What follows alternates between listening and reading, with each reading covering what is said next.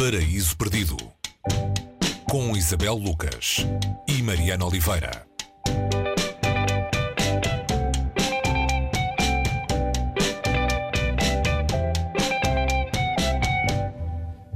Hoje, no Paraíso Perdido, trazemos A Viúva Grávida, de Martin Amis. Uh, é um título feliz e triste ao mesmo tempo. Uh, só nestas duas palavras do título parece que há aqui um desencontro de uh, expectativas que nos causa logo um sobressalto cómico-trágico. Há razões para isso, Isabel. O livro é de 2010, mas o cenário é o verão de 1970, em Itália, um, e um grupo de jovens no caldo da revolução sexual. Sim, olá Mariana. Remete-nos para. Hum, este título é, é, retirado de uma, de uma obra de um escritor russo uh, chamado Alexander Herzen e ele, e ele vem citado no, no prólogo. E eu vou ler só a frase porque ficamos a perceber porque é que este título está aqui desta maneira. Começa assim: A morte das formas contemporâneas de ordem social deveria alegrar mais a alma do que perturbá-la. O assustador, porém, é que o mundo que parte deixa atrás de si não é um herdeiro, mas uma viúva grávida. Entre a morte de um e o nascimento do outro, muita água correrá, uma longa noite de caos e desolação há de passar.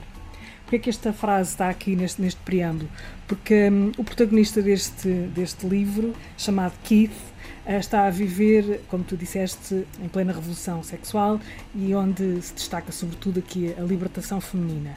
A tese, este livro pode dizer que tem uma tese eh, que o Martin Amis depois, eh, da qual o Martin Amis depois falou em algumas entrevistas, é que é este, esta libertação feminina ou a revolução sexual na perspectiva feminina era uma revolução em curso, eh, com muito ainda por fazer, ou seja, o feminismo estava numa espécie de, não de pré-história, mas a meio de uma gravidez onde há uma alteração da ordem, mas ainda não, não está instalada a nova ordem. Portanto, é neste cenário que ele vai situar a ação, digamos assim, de um livro que é narrado por um homem que tem algumas características autobiográficas. Ele diz algumas vezes que este é um livro cegamente autobiográfico e temos que pôr aqui muitos, muitas aspas e muitos pontos de interrogação neste cegamente.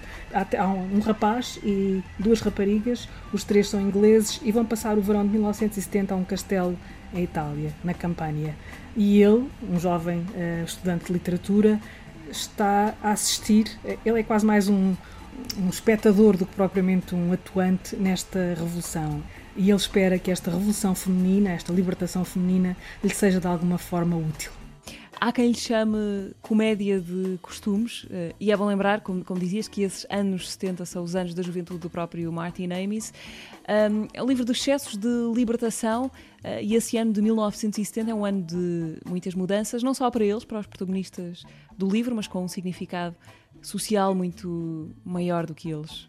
Sim, quem conhece a obra do, do Martin Amis eh, sabe que ele adora uh, fazer esta espécie de comentário, comentários civilizacionais. E este é um dos livros, depois, depois de alguns alguns fracassos, eh, digamos assim, em que a crítica achou que ele não estaria menos bem, porque estava precisamente mais interessado em fazer esses comentários sociais do que propriamente na forma narrativa que dava uh, uh, aos romances.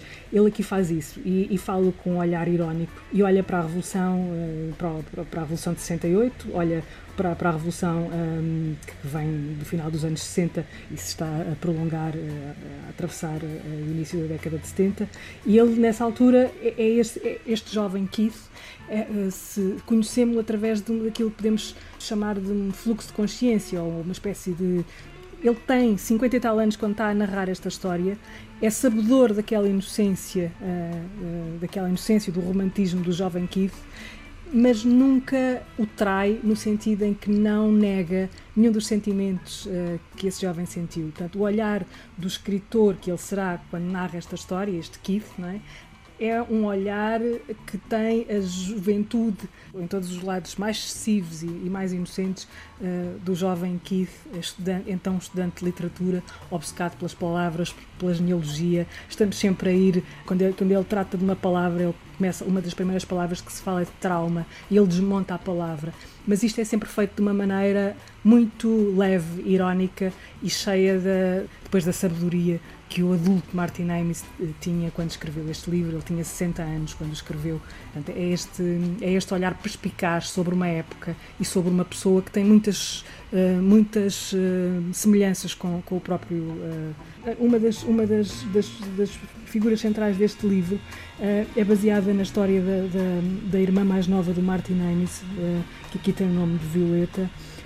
e que foi, segundo o próprio Martin Amis, uma vítima trágica dos excessos uh, da libertação sexual feminina. Ela acabou por morrer em 2000 com 46 anos, depois de ter tido uma filha que deu para a adoção e de uma vida de alcoolismo. Morreu de ataque cardíaco, vítima dos tais excessos. E já agora uh, falamos sobre Martin Amis, contaste agora a história da irmã. Nunca tínhamos falado dele aqui, mas já tínhamos falado de outro membro do clã, o seu pai, uh, Kingsley Amis. Falámos há umas semanas do livro A Sorte de Jim. Fica a referência para poderem recuperarem Paraísos Perdidos eh, anteriores. Hoje estivemos com o filho Martin Amis, A Viúva Grávida, edição da Quetzal, com tradução de Jorge Pereirinha Pires. Até para a semana. Até para a semana.